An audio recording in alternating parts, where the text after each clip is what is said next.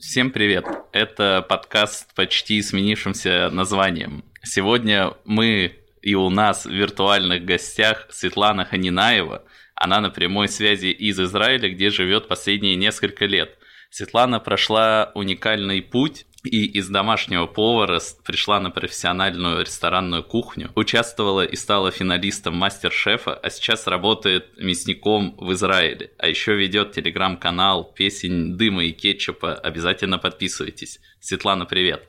Привет, Янис, привет, Даша. А, давно хотела к вам попасть на самом деле, и вообще очень приятно быть в а, такой профессиональной компании. Я давно на самом деле слежу за подкастом. А, мне очень нравится, как он развивается, как все происходит, и действительно очень радостно продолжить уже вот эту сложившуюся традицию разговоров с профессионалами. Очень приятно это слышать. Спасибо огромное, такие теплые слова. И а, мы, кажется, с тобой еще давным-давно списывались, э, но хотели, чтобы записаться, когда ты приедешь, но теперь вообще в эпоху интернета, благо, можно и вообще онлайн все это делать. Но да, не у всех есть микрофоны, а ты занималась вокалом, как ты говоришь, поэтому у Светланы... Это, это было давно и неправда. У Светланы даже круче микрофон, чем у нас, в общем. Даже как будто у нас они такие супер дорогущие. Давай начнем с небольшого блица а, для знакомства, чтобы и слушатели с тобой познакомились. А, расскажи, когда ты переехала в Израиль? А, в Израиль я переехала 4 года назад. До этого я как ты уже сказал, эм, была участницей мастер-шеф, а работала в Саксон и Пароль, ездила стажироваться в разные места, а потом, в общем-то, вот взяла и переехала в Израиль 4 года назад. В каком ты городе сейчас живешь и какое там население? Я живу в маленьком городишке на море. А население у него примерно как у района Северная Тушина. Называется этот город Нитания. Он седьмой по величине город в Израиле. Ну, у нас все маленькое. А в каком месте ты сейчас работаешь и сколько сменила за все время заведения вот за 4 года? А, я сменила за это время три работы, и сейчас я наконец, наконец, наконец а, открыла что-то свое. Всегда хотела, вот наконец эта возможность мне предоставилась. Здесь я работала сначала в ресторане премиум-класса, как и работала, в общем-то, до переезда в Израиль, а потом сменила блестящую шикарную кухню на шумный рынок Кармель, где два года разделывала коровушек и жарила их на гриле. Страшно звучит. А после... Да, да, да. После этого пошла работать в очень большую мясную лавку, чтобы просто понять вообще, как работает э, потоковая индустрия мясная, потому что э, на рынке Кармель я работала в бутиковой мясной лавке. Это всего где-то коровок 12, может быть, в э, неделю. Большая мясная лавка – это 15-20 человек, это поток, это огромная мясная империя, самая большая в городе, одна из самых больших в стране. В общем, на это тоже, конечно, было интересно посмотреть изнутри. А сейчас у меня маленький, но очень гордый кейтеринг. Мы делаем э, частные ужины, дни рождения, все что угодно. Ну, плюс я, конечно, веду мастер-классы, э, то есть продолжаю это делать. Я, в принципе, занималась этим все время с момента попадания на профессиональную кухню, потому что мне очень нравится учить людей готовить. Круто. Mm-hmm. То есть сейчас ты все-таки не мясник уже. А занимаешься своим кейтерингом, но там мясо, наверное, это просто как дополнение какое-то, как обычно, на кухне. А мне кажется, это немножко, на самом деле, неразделимые вещи. Вот то, что сейчас Светлана озвучивает, это все очень сильно взаимосвязано, и как раз-таки мясник, а, ну, какая-то такая как платформа для развития очень серьезная, да? Даша на самом деле права. Я соглашусь, э, Даша, с тобой. Once you go black, you never go back. Э, однажды мясник — это всегда мясник. И на самом деле, да, мясник — это состояние души, потому что э, вся жизнь разделяется на до и после. До того, как ты вот своими руками пощупал вот эту коровку, которую несколько часов назад убили. И после. После этого, на самом деле, начинаешь невероятно ответственно относиться к еде. Ты не можешь выбросить что-то, особенно мясо. То есть все, все должно пойти в дело. И да, и кейтеринг, и обучение людей э, готовке напрямую связаны с этим. Ну и, конечно, э, кейтеринг очень мясной. С этим я ничего поделать не могу. Мне очень нравится мясо, и мне нравится показывать людям, э, что можно сделать из э, целого животного. То есть не только из премиум отрубов, а из целого животного. И на самом деле кейтеринг – это отличная платформа для этого, потому что когда ты номер один, даже если ты номер один в чем-то очень маленьком, ты можешь задавать тон. И вот для меня, для меня этот кейтеринг – это the такая площадка для того, чтобы научить людей ответственно подходить к процессу еды. Вообще супер приятно слышать, когда человек именно с такой философской, можно сказать, точки зрения подходит именно про ответственное потребление, когда он хочет действительно своим делом как-то изменить э, отношение к этому делу вокруг, когда ты еще, может, такой некий амбассадор, вот, и своим примером э, показываешь, что можно что-то делать иначе. Поэтому респект. Да, давай попробуем чуть Спасибо. пошире раскрыть вообще понятие мясник. То есть вот какой типичный день мясника получается? А, мясник, э, наверное, знаешь, мне проще будет рассказать про э, работу мясной лавки на том же рынке Кармель, потому что э, Кармель замечательный пример. Это, наверное, один из самых нагруженных рынков Израиля. Там целая куча туристов, там покупает еду весь практически Тель-Авив. То есть через твои руки проходит ну, несколько животных в день, вот, чтобы, чтобы понимать объем. Это довольно много. Ты приходишь с утра на работу в 6 утра, а, принимаешь коробок, приезжают четвертуши, а, тебе их а, приносят такие мускулистые арабские мужчины, и вся мясня бросается на бразуру пилить, резать, то есть отец, слышишь, рубит, а я подвожу, это вот как раз про работу мясной лавки на приеме товара. То есть творится бедлам и бардак, и причем, причем все это нужно сделать очень быстро, пока не пришли покупатели, потому что мясник в маленькой лавке э, это не мясник на производстве, мясник на производстве просто стоит и рубит. Э, мясник в маленькой лавке это и продавец, э, и то есть фактически это как какой-нибудь, не знаю, старший повар на открытой кухне. Ему нужно и учет вести, и продавать, и еще и разделывать успевать. То есть э, с утра ты принимаешь товар, э, после этого ты занимаешься разделкой, продажей, разделкой продажи, и к вечеру или в какое-то свободное время э, смотришь, что происходит в камере, что созрело, что нужно продать в первую очередь, что нужно повесить на э, выдержку в мясной лавке, где я работала. Естественно, была камера сухой выдержки, помимо да, всего мы прочего. Да, конечно, сразу начали говорить про какую-то камеру, и, возможно, не всем понятно, что вообще за камера сухого вызревания, значит, есть и мокрого вызревания, получается. Давай тогда еще все вместе сейчас обсудим этот момент, потому что а, вот разговаривая сейчас с московскими коллегами, у всех, ну, своеобразное отношение к вообще к выдержке мяса мяса. Кто-то, например, считает, что мясо должно быть только свежим и только, так скажем, парным.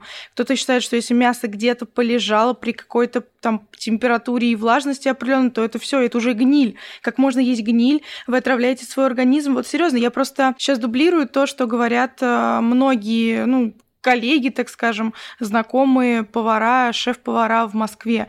И давай поговорим вообще, что происходит э, с мясом, получается, в момент, когда оно вешается в определенную камеру с определенной температурой и влажностью. На самом деле вопрос действительно очень интересный. Я тоже встречала это мнение, а, но я пришла к выводу, что боязнь гнили, она скорее от э, незнания. То есть, что вообще происходит с мясом? Во-первых, хочу сразу развеять миф про парное мясо, мяса, парного мяса не существует. То мясо, которое продается на рынке под видом парного, это мясо, которое уже прошло процесс, который называется ригор э, мортис. Э, у него очень неприятное название на русском – трупное окоченение. Короче говоря, с мясом это происходит очень быстро. Если вот совсем просто, каче- качество мяса, некоторые характеристики, свойства мяса, они меняются, когда, когда этот процесс происходит. До того, как наступит этот процесс, а в крупном животном это занимает несколько часов, а в каких-нибудь курочках э, и зайчиках э, это все очень быстро происходит. То есть, ну, разделать и пожарить, короче говоря, не успеешь. Вот если разделать и пожарить до этого, тогда да, мясо будет парным, оно будет немножко водянистым на вкус, но оно будет мягким. А вот для того, чтобы по после наступления этого процесса мясо стало обратно мягким,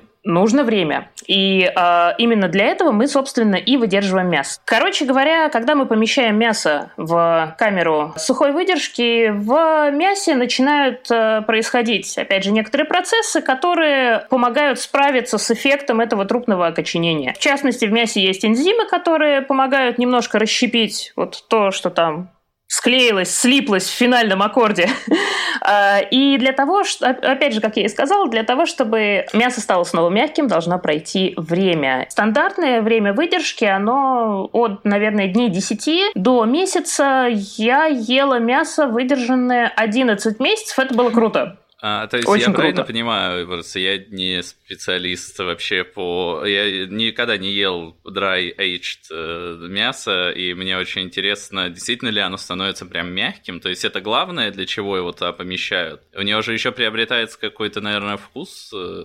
Все верно. Во-первых, у него конечно, появляется совершенно новый вкус, причем этот вкус э, эволюционирует тем больше, чем э, дольше мы выдерживаем мясо, Естественно, при условии, что все технологические процессы соблюдены, потому что в процессе выдержки, конечно, очень много чего может пойти не так. Да, мясо становится не только мягче, оно становится действительно вкуснее. Причем вот здесь уже дело вкуса. Кому-то нравится очень сильно выдержанное мясо 3 месяца, 5 месяцев. Оно довольно специфическое. Это удовольствие не для всех. Это как выдержанный Но сыр, это наверное. действительно... А, да, примерно так. Э, потому что то, что происходит с сыром, оно, конечно, происходит немножко немножко по-другому, но в целом э, мне кажется, что человек не просто так э, всю свою сознательную историю пользуется плодами ферментации, и, в принципе, э, выдержка мяса – это в некотором роде тоже ну, ферментация. Можно относиться к этому как к тухлятине. Я отношусь к этому как к возможности расширить свой вкусовой диапазон. Мне кажется, это очень круто. А, без сексизма, но все-таки кажется, что профессия мясник требует какой-то такой мужской силы и крепкой руки.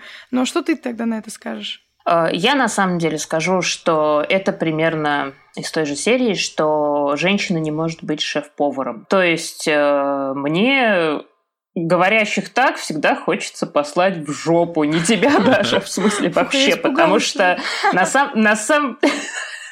На самом деле Израиль э, в этом плане страна довольно сексистская, и да, за все свое время работы мясником я постоянно каждую неделю встречала кого-нибудь, кто скажет, ой, пусть мне лучше мальчик порежет. Ой, а что ты умеешь пользоваться пилой, правда? Нет, на самом деле все это, конечно, фигня. Мы живем в 21 веке, слава богу, и у нас есть куча инструментов, которые могут нам помочь, и нам совершенно не обязательно стоять и рубить топором, хотя, да, рубить топором тоже приходится. Вообще, в помощь мяснику существуют крюки, подъемные механизмы, ленточные пилы и еще тысяча всяких вещей, которые реально очень сильно облегчают работу. А, ну и в конце концов, если уж нужно порубить топором, можно призвать из соседней лавки злобного сирийца с окровавленными руками, который, в общем, только и делает, что 6 дней рубит э, это мясо, головы коровьи топором. Вот. Так что всегда есть варианты, и на самом деле работа мясника, она не настолько-то она и э, тяжелая физически. То есть, да, тяжело, конечно, таскать всякие ящики, ноги и так далее, но когда разделываешь, в общем, там нож всю работу за ну, тебя да, вот делает. это и было интересно, насколько действительно нужна физическая сила или нет. А еще у меня такой был вопрос, ты где-то, кажется, на Медиаметриксе в интервью говорила, что один из э, мотиваторов выбрать работу мясника было то, что она лучше оплачивается. Почему так и насколько в процентном соотношении он может лучше оплачиваться, чем там линейный повар, например? На самом деле ситуация с э, оплатой труда поваров в Израиле совершенно ужасная. То есть, чтобы ты понимал, уборщица получает в полтора раза больше, чем линейный mm, повар. Очень интересно. В России это хотя бы на одном уровне примерно находится. Mm. Ну вот, э, у нас уборщица получает 50 шекелей в час, а повар может получать ну, 35-37. А шекель э, это где-то в рублях, я даже не знаю, в долларах 3,5 э, шекеля это 1 доллар. Мы потом произведем сложные математические расчеты и э, в телеграм-канале напишем об этом. Э, суть в том, что мясник по какой-то неизвестной мне причине считается несколько более квалифицированным специалистом, но насколько это вообще может быть э, в наших профессиях, где все-таки требуется ручной труд, мясник получает от 40 до 70 где-то шекелей. Это уже побольше, поприятнее. Ну и плюс, как правило, мясникам все-таки дают какие-то премии. То есть на одной из моих работ, да, существовала прям премия в конверте, как в добрые старые 90-е. А, вообще, ну, в общем, да, понятно, что может просто элементарно исторически так сложиться, и тут логики какой-то искать. Не факт, что ее получится найти. Я думаю, что скорее э, причина именно в Израиле, в том, что э, работа повара считается не то чтобы не бей лежачего, но все-таки полегче, чем работа мясника, потому что, ну, мясник, мясо разделывать, это же фу. А повар пришел на работу, там что-то порезал, поел, домой ушел. Хорошо. Вот еще интересный вопрос. В Москве, например, там у поваров может быть довольно неограниченная такая смена, типа 12-14 часов, и там не очень понятно, во сколько ты уйдешь. А есть ли какие-то законодательные ограничения вот в Израиле по времени работы для вот, персонала? Да и нет, э, да, потому что э, правила строгие, и их обязаны выполнять все. Если работодатель их не выполняет, ну все, ой-вовой, э, его засудят и в первую очередь его засудит, э, собственно, сам его бывший э, сотрудник. Все время, которое ты проводишь на работе после э, 8 часов смены, должно оплачиваться по повышенному тарифу. При этом, если тебя оставляют больше, чем на э, несколько часов после завершения твоей смены, э, тариф еще и увеличивается. Работа в выходные оплачивается тоже по полуторному, так называемому тарифу. При этом, при всем, совершенно нормально для всех поваров работать 6-1 и иметь как минимум одну, а то и э, две двойных смены в неделю. Я работала так первые два с половиной года. Это, конечно, а, жесть. Двойную так жить, так жить смену, нельзя. Может, я что-то недопонял. Это сколько часов в итоге выходит? Э, двойная смена всегда по-разному, но обычно э, это где-то часов 14, наверное, как раз. 12-14 часов. Ну да, в общем, это жестковато. Я Возможно, я такой белоручка, я, честно, не понимаю, как... На, на самом деле это жесть. Э, это ужасно неприятно, и я не знаю, как люди так работают, то есть я так работала, я так больше не хочу. Другое дело, что да, приходится, особенно когда ты работаешь на себя, конечно, иногда приходится работать там по 16 часов, э, ну, бывает, mm-hmm. ну, что делать.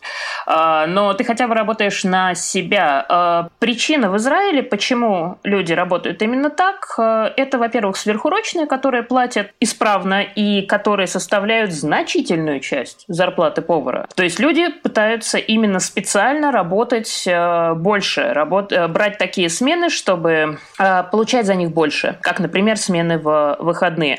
Ну и вытекающее из этого следствие – это ужасно низкий КПД израильского повара. То есть там, где нужен один нормальный повар, вот в Израиле нужно два с половиной. Там, где нужно два сушефа, в Израиле нужно пять сушеф. Причем эти люди ничего не будут делать, то есть вот эти пять человек, они не будут выполнять того, что, например, мы выполняли с напарником в Саксон и Пароль, когда я была там сушефом. В принципе, ситуация в Москве довольно схожа.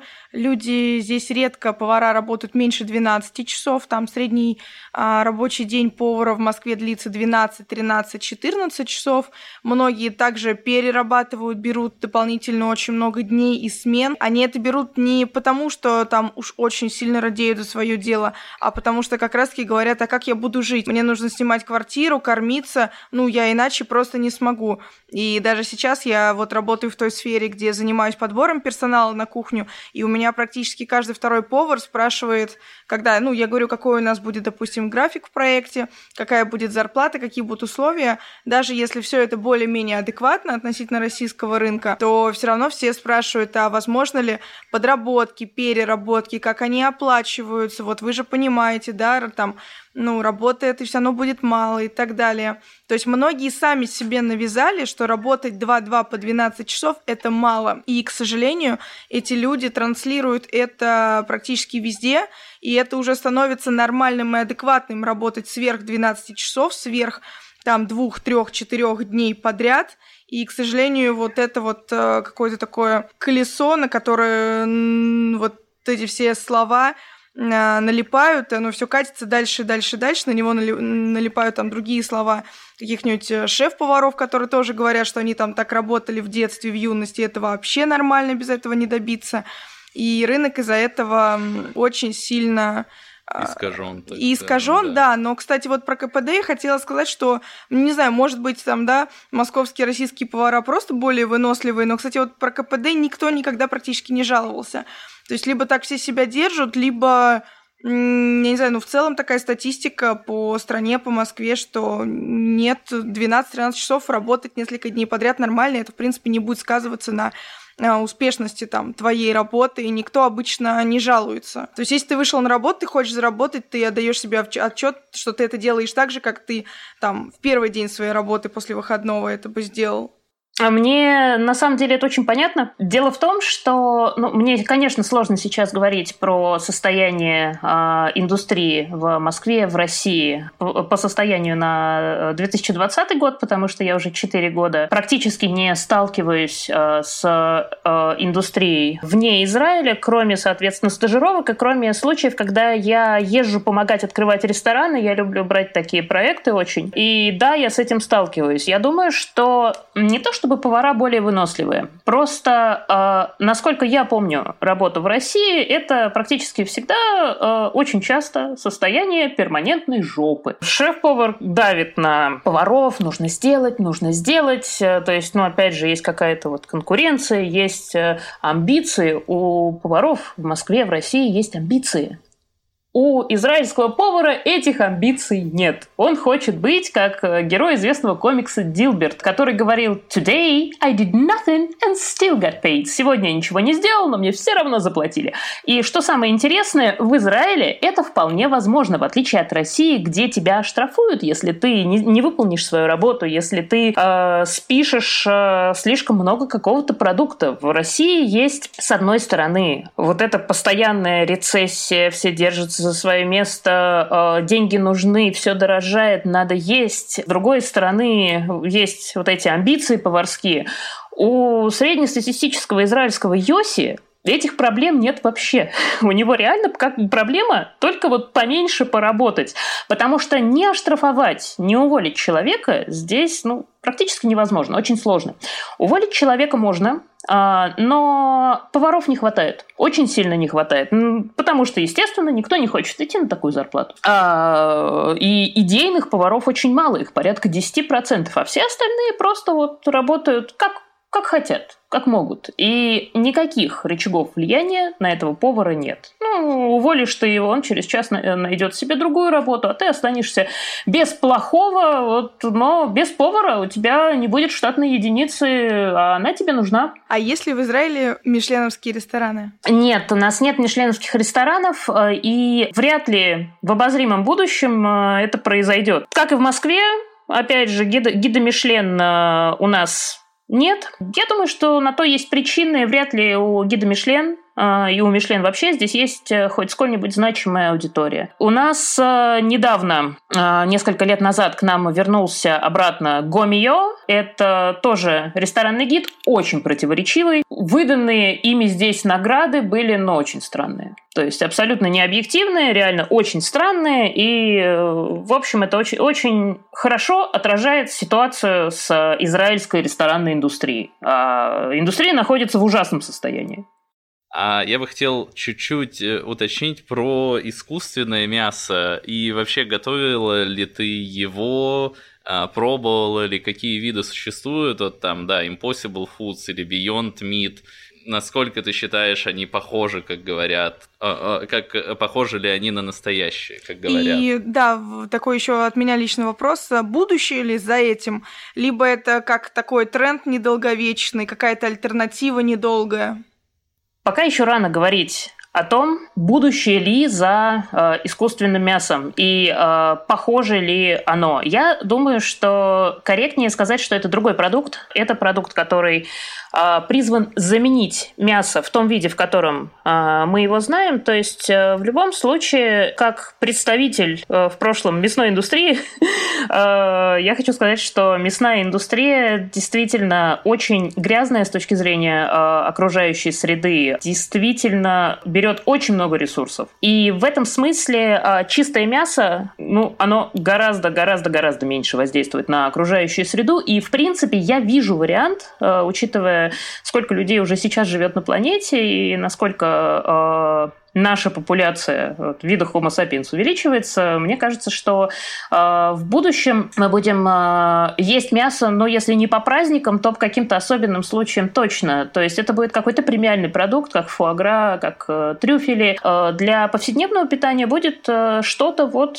такое. Э, вообще э, сейчас индустрия искусственного мяса находится в очень интересном состоянии. Дело в том, что несколько лет назад, когда э, весь этот тренд э, только начинался, выделилось э, два направления, в котором э, велись э, и до сих пор ведутся исследования. А стартапов появилось бесчисленное количество, только в Израиле их несколько. И я периодически разговариваю с некоторыми из них, спрашиваю, ну, ну как у вас, ну как у вас?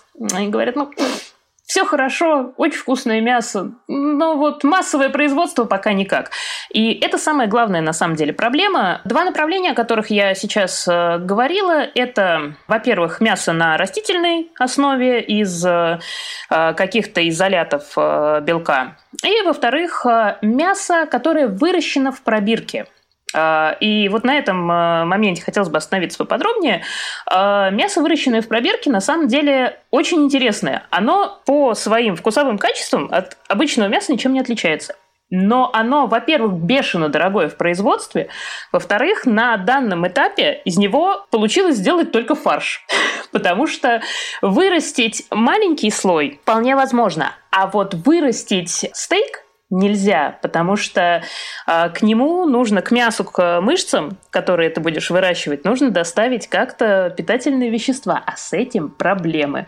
И, соответственно, производство такого мяса не просто дорого, оно ну, ну очень дорого. То есть это, это стоит бешеных денег. Ну и плюс, как мне кажется, у вегетарианцев, у веганов такой э, продукт не то чтобы очень найдет спрос, потому что все-таки забор клеток для такого мяса он должен осуществляться у живого существа. Тут уже могут возникнуть вопросы о гуманности. Понятно, что это ну, миллион раз гуманнее, чем убивать коровок, козочек э, и курочек, но все же. А, соответственно, вот сейчас, сейчас индустрия находится в таком состоянии, и пока лидируют э, те, кто делает растительное мясо, как вот Impossible Foods, э, Beyond Meat. А пробовал ли ты это мясо и как тебе? Бургер от вот Impossible Burger, бургер, э, который, по-моему, даже в саксонный пароль в Нью-Йорке его подавали еще ну, год или полтора назад, э, не могу сказать точно когда, а забавный.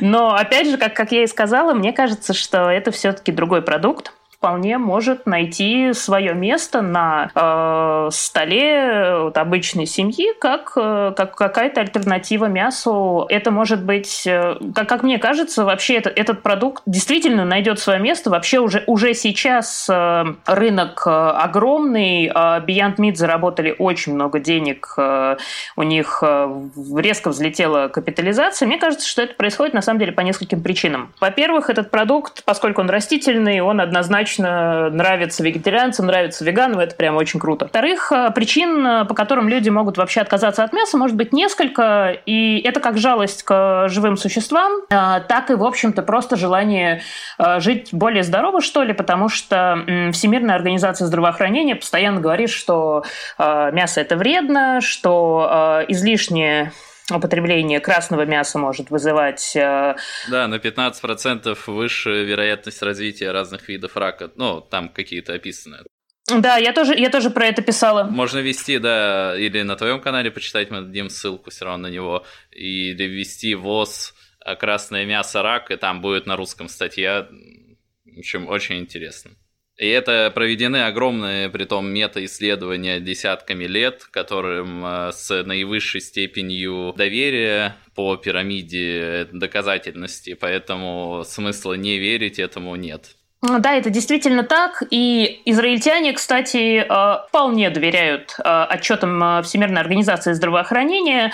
Когда она опубликовала очередной отчет про так называемые processed meats, это мясные продукты, то есть шаркутерия, колбасы, сосиски, вот это все. Употребление таких продуктов в Израиле упало на 40%. Мощно. Но это, да, серьез, серьезная какая-то сознательность э, народа, потому что а, россияне просто не знают о существовании сайта ВОЗа. Ну да, да не, ладно, мы, э, россияне, все еще живут э, в мире, где докторская колбаса покупается а, там в, в десятки раз больше семьями, чем хорошее мясо. Ну, Поэтому... не в смысле, что россияне плохие, а в смысле, ну, да. это просто факт. На самом деле и в Израиле происходит э, такая же история. Израильтяне едят мясо наравне с американцами. То есть употребление у нас в стране мяса на э, душу населения, э, по-моему, или такое же, или чуть выше, чем у американцев. Только проблема в том, что это мясо э, это в основном курица. Подавляющее большинство вот этого мяса это курица. А чтобы вы понимали, хорошей курицы в Израиле найти ну, практически невозможно.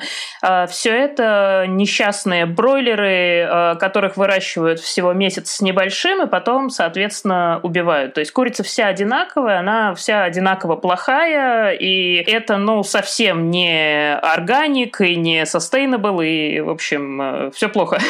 Mm-hmm. А, мы вот затронули как раз тему, то, что вегетариан... некоторые вегетарианцы не едят мясо по этическим э, соображениям, и существуют э, ну, религии, которые вообще запрещают есть мясо, а некоторые, которые ограничивают э, есть определенный вид. А, как я понимаю, иудею не отказывается от употребления мяса, но существует гуманный убой и то, что называется кошерной пищей. А можешь рассказать поподробнее про весь этот процесс? А, вкратце, короткий ликбез по поводу того, что такое кошерная пища. А, есть некий свод а, правил религиозных, которым соблюдающие э, иудеи обязаны следовать. Э, в том числе эти правила довольно четко, довольно ригидно описывают, э, что может есть соблюдающий э, иудей. Ну, в частности, известный запрет на э, мясное с молочным, который тоже где-то там кто-то в книжке прочитал, что нельзя варить козленка в молоке матери его, и вот э, все, теперь иудеи не могут э, на стейк положить сливочное масло. Э, соответственно, в отношении э, мяса существует существуют очень четкие правила, какое мясо может считаться кошерным. Во-первых, естественно, э, свинина не кошерна, к моему великому сожалению. То есть э, э, свинину иудею есть нельзя ни в коем случае. Более того, выращивать э, ее тоже э, нельзя. Есть только определенные города, где ее выращивают. Э, делают это, как правило, на бетоне, на поддонах, чтобы э, нечистая свинья не касалась святой земли. это, это так. Что, что же касается убоя, э, кошерный убой э, предполагает, что животное должно оставаться в сознании, что убой должен быть совершен э, специальным ножом, его лезвие должно проверяться после каждого совершенного действия, и человек, который это делает, должен быть очень сведущ в вопросах Торы. То есть в маленьких сообществах очень часто главный раввин, собственно, и резал животных, потому что он был единственный, кто мог знать э, не нарушил ли он чего-то, когда он зарезал вот это животное. Соответственно, как правило, все кошерное э, это халяльное, но не все халяльное это кошерное. То есть то, что принято в исламе, нормы э, ислама, они в отношении мяса примерно такие же, как и у иудеев. То есть, в принципе, в Израиле арабы вполне едят мясо, которое было забито кошер, кошерным методом. У них там есть какие-то разногласия в некоторых течениях ислама, но в целом это так. Просто да, вот именно про халяльное тоже было интересно, то, что, оказывается, мусульмане некоторые едят, ну вот сейчас я узнал, э, могут есть кошерную, кошерное мясо, просто то, что я читал, чтобы мясо там тоже считалось халяльным, над ним нужно чуть ли не молитву произносить. Все верно, и... все верно. И вот По поводу этого как раз есть разногласия. Дело в том, что арабы произносят э, над э, каждым животным молитву, а в иудаизме допускается произнести ее там один раз на сотню животных условно. И э, некоторые течения ислама, они не признают э, поэтому кошерное мясо халяльным, э, потому что считают, что молитву нужно произносить каждый раз. Но в целом, как бы общий консенсус, что да, кошерное мясо халяльно. Янис, и ты упомянул про гуманный убой. Это так, и это не совсем так. Да, действительно, э, кошерные и халяльные убои, они были до какого-то момента, до изобретения всех тех э, механизмов и технологических процессов убоя, которые существуют сейчас. Э, это был один из самых гуманных методов умерщвить животное, потому что, да, животное должно быть спокойно, да, э, это все производится очень острым ножом, э, это четкое правило, то есть одно неверное движение, и туша как бы уходит, вот все, в сброс, э, она не кошерная, и это правда очень строго. Но сейчас, опять же, есть такая замечательная женщина Темпл Грандин, она сделала очень много для мясной индустрии, вообще для индустрии убоя. В частности, благодаря в том числе ее а, работе сейчас существуют гораздо более гуманные схемы убоя, механизмы убоя, которые не предполагают, что животное должно оставаться в сознании. И, как мне кажется, на самом деле это очень важно. И э, мне очень жаль, что, например, в Израиле весь убой, он кошерный. Э, для меня лично это очень печально, и э, мне хотелось бы, чтобы все-таки у нас когда-нибудь появились э, фабрики некошерного убоя, и мы, наконец, перестали бы мучить э, коровок, потому что все-таки вот те 30 секунд, когда коровка истекает кровью, она остается в сознании. И э, хотим мы этого или нет, это, ну, это факт. И об, об этом, опять же, стоит помнить. И да, я очень хорошо э, себе это представляла, когда разделывала еще теплые туши на рынке Кармель. А, это такая, по, по правде, уникальная информация. Я э, даже не знаю, где бы я мог еще э, это, это все узнать. Спасибо тебе огромное, это прям супер. Извините за, за печаль, но за печальную информацию, но из песни слов не выкинешь. Но она Нет, честная. это правда, это нужно об этом э, разговаривать мне кажется. А, мне вообще кажется очень важно, что э, понимать, что мясо не растет в супермаркете, что это было живое животное, что мы его убили для того, чтобы его съесть. Это еще одна причина, э, почему я, собственно, пошла работать э, мясником. Работа мясника, она гораздо менее творческая и креативная, чем работа повара, шеф-повара. Скажем так, она учит смирению, потому что очень легко ходить в белом кителе, а, попивать минералочку на раздаче и покрикивать на поваров. Очень тяжело осознавать, что у тебя руки в крови животного, которое вот э, умерло несколько часов назад. Ты должен вот этому животному оказать э, максимальное почтение, не выбросить ничего. То есть даже кости мы, например, в... отдавали в ресторан, из них э, забирали э, костный мозг, э, делали из него масло с костным мозгом, а сами кости сушили, отдавали собакам гостей. То есть для того, чтобы вообще ничего не пропало зря. И в этом смысле мне на самом деле очень близка философия Дарио Чикини. Это, наверное, самый известный мясник сейчас в мире. Он живет в небольшом городе Панзана. В общем-то, он как раз э, занимается тем, что учит сейчас весь мир, всех шеф-поваров вот этому вот смирению и уважению к животному, которое э, умерло ради того, чтобы мы э, могли поесть. Очень рекомендую посмотреть э, э его выступление э, на одном из э, симпозиумов Нордик э, еды, э, симпозиум МАД. Он за полчаса разделывает свинюшку и рассказывает про всю эту философию. Лучше него про это, наверное, не скажет никто. А выступление называется «Карне эспирито» – «Мясо и дух». Мы скинем тоже в Телеграме, приложим ссылочку. Это правильно я понимаю, то, что называется nose to tail eating? Да, совершенно верно. Э, это как раз та философия, которую, к счастью, уже э, несколько лет э, продвигают многие ведущие шеф-повара в мире, и философия, которой, как мне кажется, которой, как мне кажется, стоит придерживаться, если не всем, то ну, большинству поваров точно. Ее, кстати, российский аналог, я хотела сказать, есть такое понятие, это от рожек до ножек. А, в Москве есть э, несколько ресторанов, которые, в принципе, а, следуют этим принципам, но мне кажется, не так серьезно, потому что там сама идея того, что ты можешь есть а, полностью животное, разные его труба, там и копыта, и рога как-то употреблять, и хвостики, там и даже а, там бычьи яйца, члены и так далее, все это появилось все-таки совсем недавно, но постепенно тоже как-то входит в моду. Посмотрим, что будет дальше. Бычьи члены, кстати, а, не едят, потому что это пещеристое тело, оно очень тоненькое, маленькое, есть там нечего, но их сушат и а, продают за бешеные деньги собаковладельцам. Собачки их очень любят. Что же, что же касается того, кто сейчас занимается ним в Москве, ну, я могу, наверное, назвать э, Тахира Халикбердиева. У человека было свое стадо, человек начал со своего стада. Как мне кажется, ну, вот если э, кто-то в Москве может сказать, что он, да, действительно придерживается вот этой философии. Это Тахир, я его очень уважаю, классный мужик.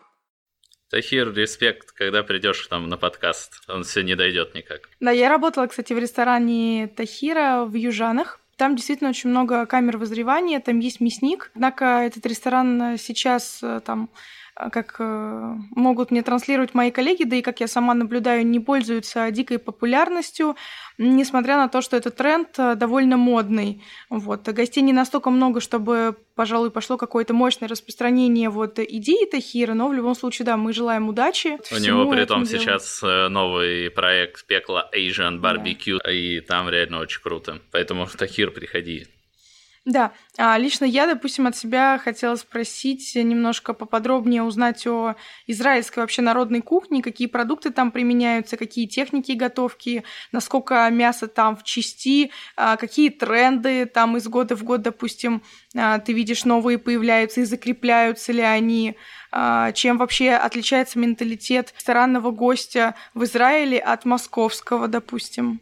Израильской народной кухни как таковой не существует, потому что, в принципе, государство Израиль содержит в себе ну, немыслимое количество разных э, культур. То есть нас всего 9 миллионов, среди э, этих 9 миллионов почти 2 миллиона русскоговорящих, э, при этом это могут быть русскоговорящие ну, со, вси- со всего мира, со всего пространства экс-ЮССР и не только. Э, это 2 миллиона арабов, э, это евреи из самых-самых-самых разных мест, э, от Марокко и Туниса до Европы, Европы. Поэтому, соответственно, израильская домашняя кухня это всегда смешение э, всех э, культур, которые, э, собственно, есть дома. То есть бабушка э, марокканка, вторая бабушка э, из Латвии, и вот, соответственно, вот что-то что такое люди дома и готовят. Что же касается ресторанной израильской культуры, скажем так, э, она отстает очень сильно даже от того, что происходит в Москве, не говоря уже о мировых тенденциях. То есть до Скандинавии нам, ну, я не знаю, наверное, вот как прошло с образования государ... государства Израиль 70 э, лет, вот, наверное, еще лет 70, ну, вот мы до Нордика доберемся. Такой будет у нас средиземноморский Нордик. А если серьезно, э, к сожалению, израильской ресторанной культуры как таковой не существует. То есть, как я уже рассказывала, бедственное положение индустрии – плюс высокие налоги, плюс нежелание людей работать, учиться, ездить на стажировки приводит к тому, что в принципе вкусно, в принципе э, вроде бы неплохо, но идеально не бывает никогда. Всегда есть какие-то косяки по сервису. Очень часто э, еда в fine dining ресторанах выглядит э, как все самое лучшее надел. То есть мы бросим фуагра, э, накидаем туда чипсов из э, батата, сверху еще вот чили вот так вот крупненько нарежем, как у нас это любят делать. И э, вот еще салатом закидаем, и вот так вот эту гору подадим гостю. Кушай, дорогой гость. А гости кушают, хвалят. В принципе, в таких ресторанах э, сидят гости постоянно, у них полная посадка по пятницам, субботам, э, это о чем-то говорит. То есть израильский гость, он, скажем так, совершенно не привередливый, ему э, кажется, что у него вот есть какая-то вот эта вот иллюзия, вот я пришел в ресторан, здесь все такое красивое, и вот салфеточки, официант ходит, класс. Но я все-таки надеюсь, что эта ситуация изменится, потому что израильтяне стали больше ездить, израильтяне смотрят на то, что происходит в мире, э, едят где-то в ресторанах, приезжают сюда, и у них появляется запрос. То есть в кейтеринге я сейчас однозначно вижу запрос на такую ресторан ресторанную кухню, которую здешние кейтеринги сделать, как правило, не могут, за редким исключением, а если могут, это стоит очень дорого. Мясная индустрия в Израиле, в общем-то, пошла по тому же пути, и еще пять лет назад не было вот этого взрыва, бума мяса в стране. А, сейчас же открылось немыслимое количество бутиковых а, мясных лавок. У нас уже несколько лет выращивают вагью. Это, это гибрид, а, на самом деле, вагью. Конечно, это не полноценный, не настоящий вагью. И израильтяне, к сожалению, ну, все еще путают вагью, кобе и так далее. То есть там, на самом деле, очень сложная классификация. Это тянет на свой отдельный подкаст. Но этот запрос есть, и, как мне кажется, он появился по двум причинам. Есть деньги, есть опыт, который израильтяне приобрели за рубежом, приехали обратно и хотят получить у себя в стране. Э, я еще хотела задать вопрос о том, что, в принципе, в российском поварском обществе все в один голос твердят о том, что нет квалифицированного образования. Есть ли образование поварское, которое ценится а, в Израиле? В Израиле ценится только один факт, что повар пришел на смену. Это это говорит все о том уровне, который требуется для того, чтобы работать на израильской кухне. То есть сейчас, например, бесчисленное количество репатриантов э, приезжает в Израиль, имея уже какой-то опыт, э, очень часто за рубежом. Э, у меня есть, э, например, знакомая, которая э, училась в Cordon Bleu, приехала сюда и просто в шоке. Она работает в одном из таких известных fine dining э, ресторанов премиум-класса но и говорит, что это кошмар. Я ее понимаю, потому что э, нет, во-первых, здесь нет какого-то квалифицированного образования, есть ну, некоторые какие-то курсы, но это, в общем, даже ну, не ПТУ, ну так, курсы какие-то. Не то чтобы там чему-то учат, не то чтобы качество этих курсов очень высокое. Как я уже сказала, э, здесь совершенно не важно, какое образование у повара, важно, что повар вот в принципе есть. Он может даже ничего не уметь, он может быть сразу после армии. Главное, что вот он просто вышел на смену, он хочет работать, все уже замечательно, ему очень рады. А что же касается шеф-поваров, э, Израиль страна, где все-таки процветает кумовство, поэтому здесь э, либо шеф-повар это будет чей-нибудь брат, друг и так далее, э, в одном танке в армии воевали, либо очень частый случай шеф-повар это какой-нибудь телевизионный персонаж, например, победитель последнего, что ли, сезона Мастер-шефа, сейчас открывает бургерную в очень пафосном районе Сарона в Тель-Авиве, ну и э, люди, которые это видели, говорят, что ну, все там плохо. То есть важно не, нас, не сколько он хороший шеф-повар, а важен тот факт, что вот как бы он публичная персона. Также в более раннем общении с нами а, ты говорила о том, что чувствуешь, что блюдо очень сильно в худшую сторону отличается от э, тех, которые, допустим, представлены на российском рынке. И тут хочется поподробнее узнать, что ты имеешь в виду. Качество исходного продукта, либо качество умения работы вот, поваров с продуктом? Парадокс э, израильской современной ресторанной ресторанной индустрии в том, что э, продукты замечательные. Э, в стране выращивается вообще все. Э, я, честно говоря, была шокирована, когда приехала сюда, э, поселилась в своей квартире, э, спускаюсь вниз на рынок, а там лежит 10 видов микрозелени в тех же коробочках, в которых я их заказывала в Саксон и пароль в России. Думаю, ну все, я в райв какой-то попала. На самом деле продукт фантастический. Причем есть есть ну, практически все. Шикарная говядина, есть шикарная баранина, есть все овощи и фрукты, какие только можно представить. Есть сезонные продукты. И при всем при этом израильский шеф-повар, он, как правило, особенно этим не то чтобы пользоваться не умеет, но, в общем, не любит. То есть вот у нас есть суперпродукт, нет, давайте закажем фуагра из Венгрии. Э, нет, давайте закажем э, икру из бальзамика. Господи, кто в 2020 году пользуется икрой из, бальзамика? И, в общем-то, в таком духе. То есть для израильского повара как-то... Мне, мне кажется, что израильские шеф-повара, многие, я не говорю, что они все такие, но это очень частая такая детская болезнь, а, которую надо перерасти. Вот они пока еще не переросли в этот момент, когда хочется накидать все на тарелочку и еще чили украсить. Вот, Светлана, спасибо тебе огромное за такую беседу. Меня вообще очень вдохновляют э, разговоры именно вот с экспертом в какой-то довольно такой, возможно, узкой, точной, точном направлении, потому что про мясо, например, существует большое вот облако понятий, например, да, там искусственное мясо, кошерное, гуманный убой и так далее. И вроде бы люди что-то об этом слышали и так далее, возможно, даже употребляют это в речи, но в реальности не смогут рассказать, что за этим скрывается. И мне кажется, ты просто сегодня научила всех, э, что, что за этим стоит. И мы опять пришли к вопросу о осознанности и сознательности. Спасибо тебе огромное. Спасибо огромное, Яни, спасибо огромное, Даша. Очень-очень было здорово с э, вами поговорить. Надеюсь, что это не последний раз. Супер, спасибо, ребята. Спасибо. Все, да, пока. Давайте